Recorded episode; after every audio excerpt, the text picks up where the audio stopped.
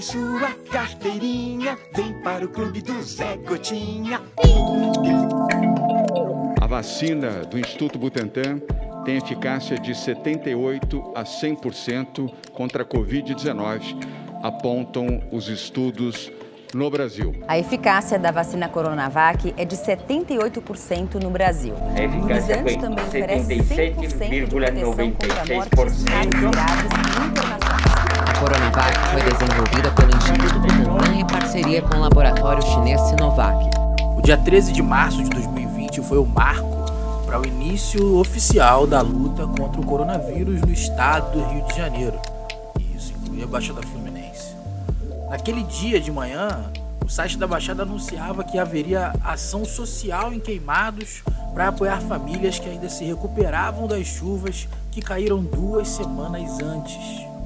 Dali em diante, depois daquela manhã, foi o anúncio do fechamento das escolas em Nova Iguaçu, o PROCON cancelando o atendimento presencial e outros fechamentos e cancelamentos que se seguiriam dali em diante. O dia 16 de março, segunda-feira, quando o decreto estadual e os municipais entraram para valer, foi um dia de ruas vazias e empresas fechadas. De lá para cá, somamos quase 10 meses de isolamento social, novo normal também, e outras coisas que você, ouvinte, já cansou de ouvir falar. Todo mundo esperava a tal da vacina. Esse programa aqui, que hoje comemora um ano de vida, falou bastante sobre isso. Meu nome é Wesley Brasil e o Baixada Cast tá no ar.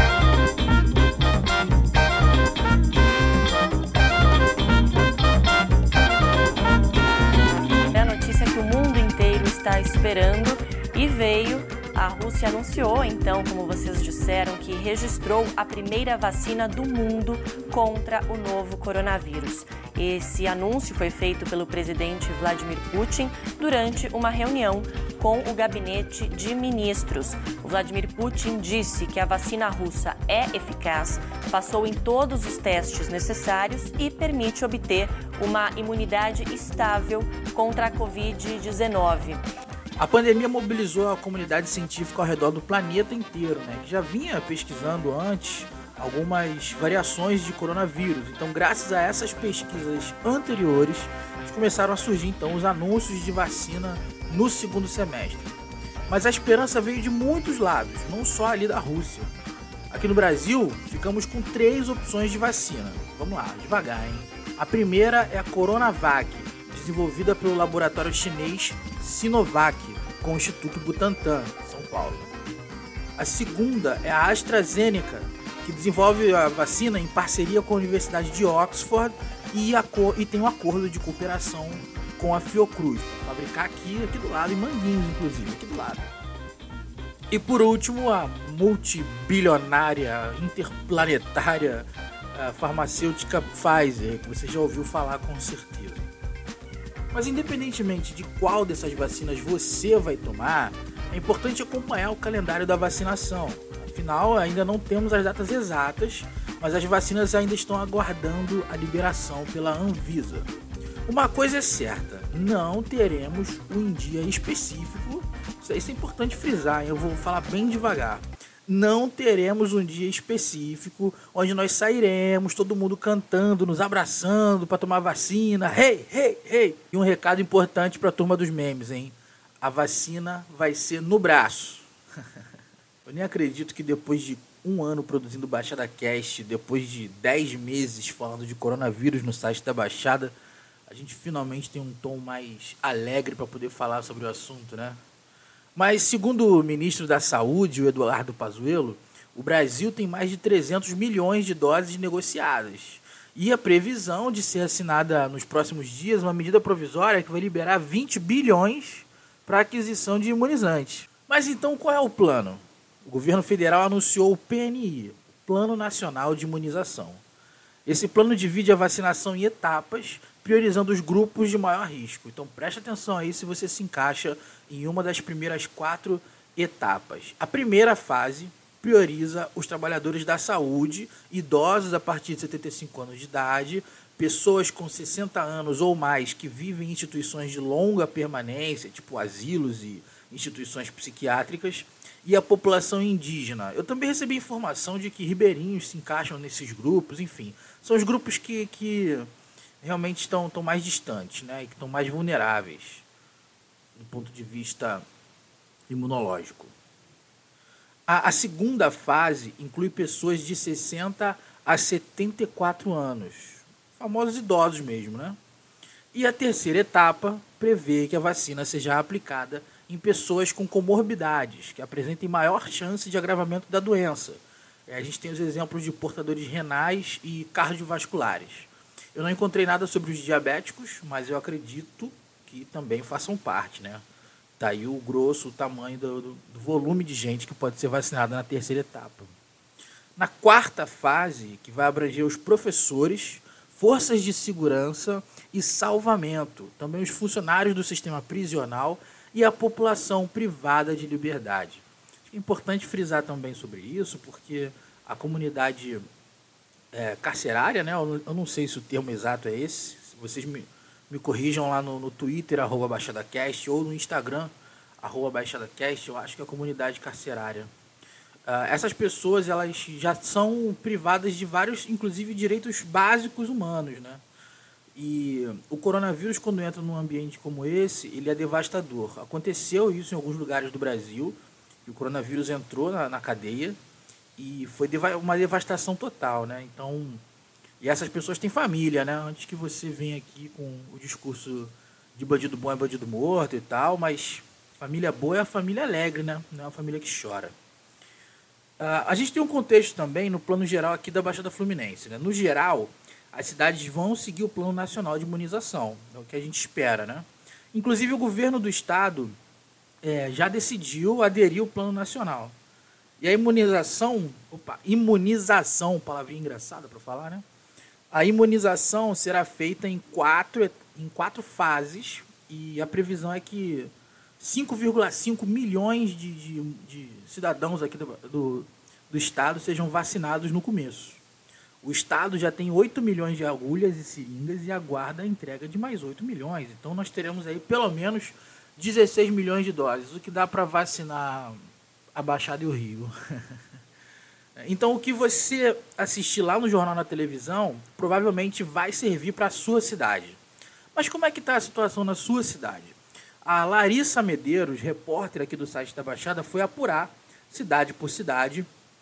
É, e aí a gente tem as respostas das maiores, pelo menos. Né? Começando por Caxias, né, que é a terra do escartenório, foi parar no noticiário nacional por causa das, das polêmicas ligadas à pandemia. Né? Vocês acompanharam aqui o Baixada Cast ao longo do ano e vocês viram que a gente falou bastante sobre o prefeito de Caxias que disse que a cura é a vida das igrejas, Aí depois de alguns meses ele pegou coronavírus, onde é que ele foi se tratar? Numa clínica na zona sul do Rio. Não, ficou um negócio estranhíssimo. Mesmo assim foi reeleito. É, também enfrentou a cidade, né? Também enfrentou um, um problema grave com a gestão dos óbitos, né? Do, por, por Covid-19. Foi uma coisa meio, meio não, completamente bizarra, né? E a Larissa traz informações aqui pra gente sobre como é que a cidade vai lidar com essa etapa da pandemia. Por meio de nota, a Secretaria Municipal de Saúde e Defesa Civil de Duque de Caxias afirmou que o município seguirá o Plano Nacional de Imunização do Ministério da Saúde.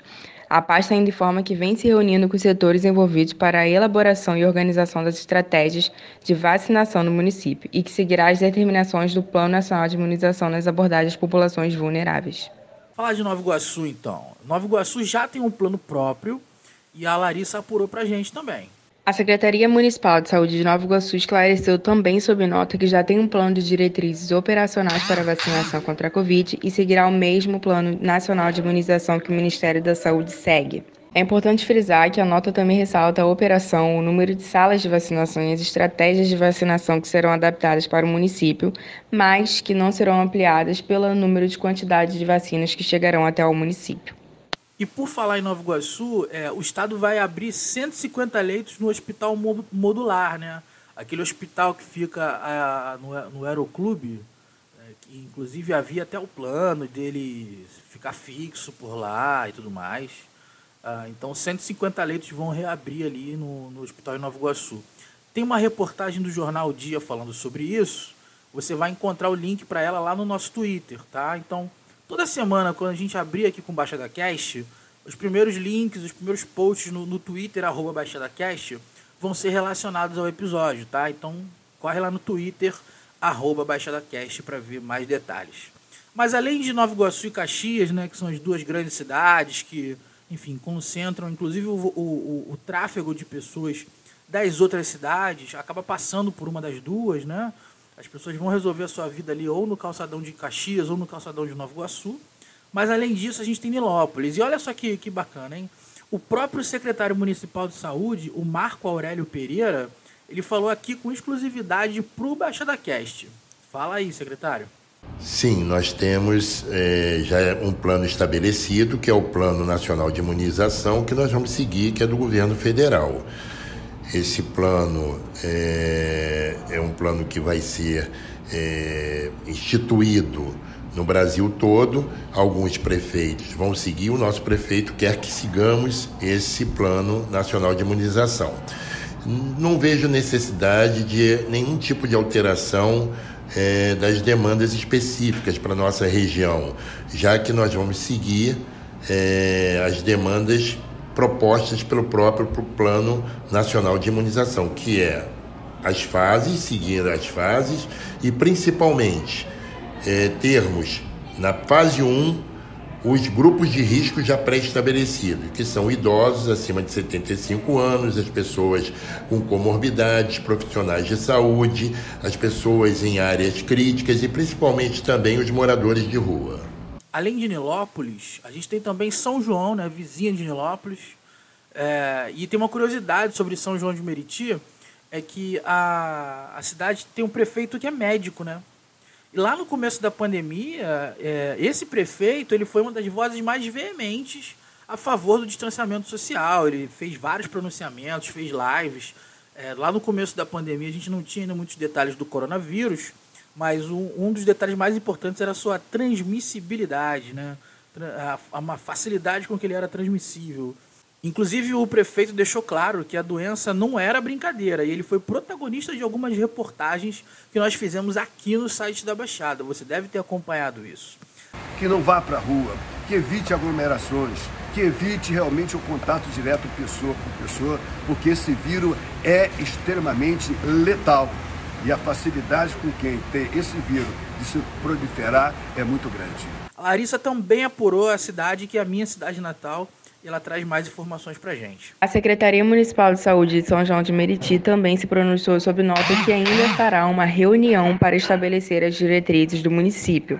As medidas e as ações serão definidas e a população será informada pelos canais oficiais da Prefeitura. Além dessas quatro cidades, a Larissa também tentou resposta de outras cidades, mas nós não recebemos as respostas até o fechamento desse episódio, tá?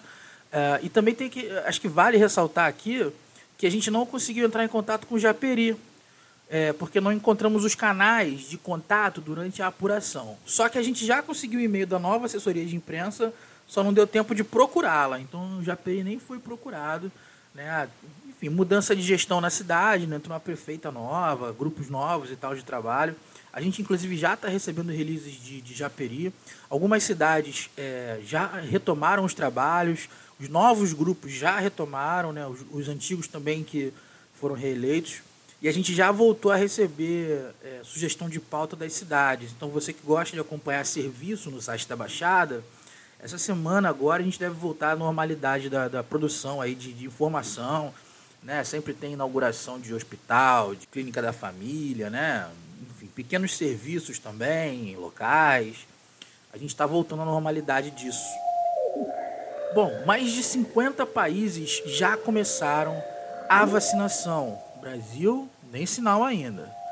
Só, é, até quinta-feira na Baixada Fluminense eram 65.836 casos. E nós já tínhamos passado de 4 mil mortes. São 4.135 mortes. A fonte dessa informação é o governo do estado do Rio de Janeiro, tá? Mas e aí? Qual é o seu plano quando a vacina sair? Será que, é, a gente trocou ideia, inclusive, no episódio 28 aqui do Baixada Cast. A gente trouxe uma pontinha de esperança ali em setembro, quando a ideia da vacina ainda era uma novidade, quando a gente ainda desconfiava disso. Então, vale a pena escutar você no nosso Twitter e no nosso Instagram, arroba BaixadaCast. Escuta esse episódio 28, ele é bem especial, traz uma pontinha de esperança, vai te trazer um pouco de inspiração. Esse episódio conta com áudios de Band de Jornalismo, Jornal da Record, Rede TV e TV Cultura. Esse episódio contou com a produção e a reportagem de Larissa Medeiros. O Baixada Cast é uma realização do site da Baixada. Ele é financiado pelos leitores e você pode contribuir acessando catarse.me barra site da Baixada. Agora você também pode aproveitar para também contribuir com a gente na hora, hein? A gente tem um Pix, é o pix arroba sitedabaixada.com.br. Deixa eu repetir aqui, ó. pix arroba sitedabaixada.com.br. Chega junto, sua contribuição é fundamental para a gente manter esse corre ativo, a gente conseguir manter as contas em dia, pagar as pessoas, conseguir sair para fazer as reportagens. Da Baixada tem feito um trabalho cada vez mais profundo de apuração, de produção de conteúdo. A gente está cada vez mais se envolvendo com os nossos leitores, com os nossos seguidores e a sua ajuda financeira é muito importante para que a gente tenha um trabalho independente e que a gente consiga incomodar os poderosos, né? E que a gente mostre também o nosso poder de mobilização. A nossa campanha no Catarse não se trata apenas de dinheiro, mas de mostrar para as pessoas o quanto a gente consegue mobilizar gente em torno do nosso território. Eu sou Wesley Brasil, editor do site da Baixada e apresentador aqui do Baixada Cast. Até o próximo episódio. Tchau, tchau.